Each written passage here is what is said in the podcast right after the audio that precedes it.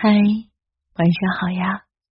很荣幸在这里，你准许桃子的声音住进你的耳朵。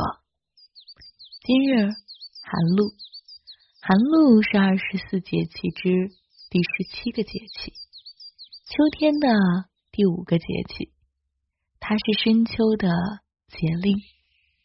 进入寒露，时有冷空气南下，昼夜温差较大，并且呀。秋燥明显，寒露一过，太阳高度继续降低，气温逐渐下降。寒露与白露节气相比呢，气温下降了很多，地面上的露水也更冷了，很可能成为冻露，因而称之为寒露。白居易有这样一首诗。袅袅凉风动，凄凄寒露临。有时候啊，冷空气就这样来了。当然了，也有美丽的景色，就是赏红叶。寒露时节，很多地方有赏枫叶的习俗。霜叶红于二月花，说的就是这个节气。香山是中国国内最具口碑的赏红叶的地方。说到红叶呀，人们都会不自觉的想到以及提起香山这个地方。寒露时节到香山赏红叶，早已经成为了北京市民的传统习俗与秋季出游的重头戏。你的这个寒露会去？赏红叶吗？另外啊，说到寒露的习性的话，寒露到，天气由凉转到了寒冷。作为一个不务正业的健康管理师，今天友情提示一下：根据中医春夏养阳、秋冬养阴的养生理论，这时候人们应该。养阴防燥润肺益胃，于是啊，民间就有了寒露吃芝麻的习俗。不妨今天你也吃点芝麻。还有啊，就是喝菊花茶。寒露三候中的菊始黄华，指的正是菊花此时普遍开放。菊花为寒露时节。最具代表性的花卉，处处可见它的踪迹。此时此刻呀，将初开的菊花和少许清脆的汁液搅和在粮食之中，一起来酿酒，一直到第二年这个时候才开坛饮用。在寒露这一天，古人啊，有时还会取井水中的水，用来干嘛呢？进补五脏的药丸或药酒，而今天呢，大家则喜欢多饮枸杞菊花茶。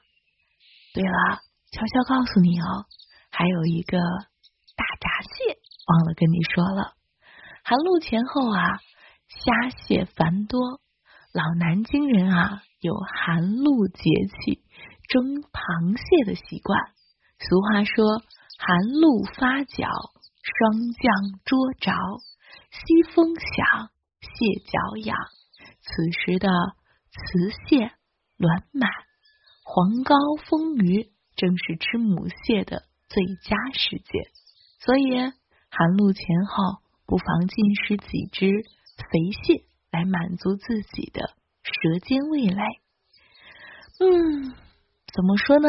天气都凉啦，不禁。一番寒凉，怎见人心温暖？秋风再解，关怀不变。天凉啦，记得加衣服。我是桃子，每晚我都在哟。晚安喽。等一下，再说一句：天凉心暖，愿这个寒露不太冷。晚安，亲爱的你。明晚见喽。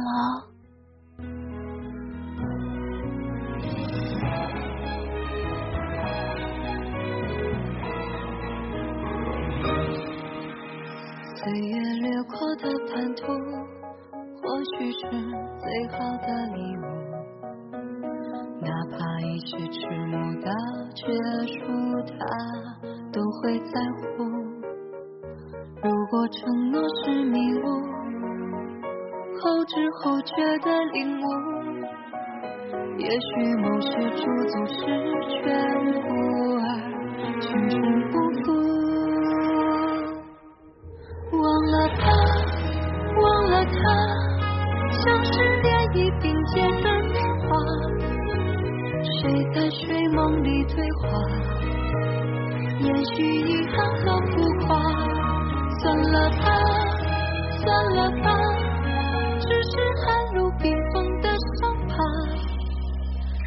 这编织的喧哗，不及眼望的繁华，对吧？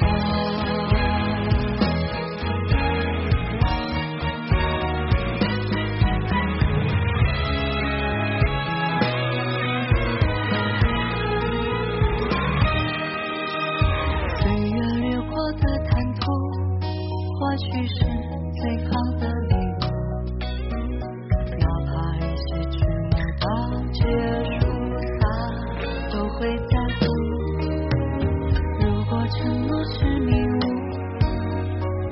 之后觉得领悟也许某些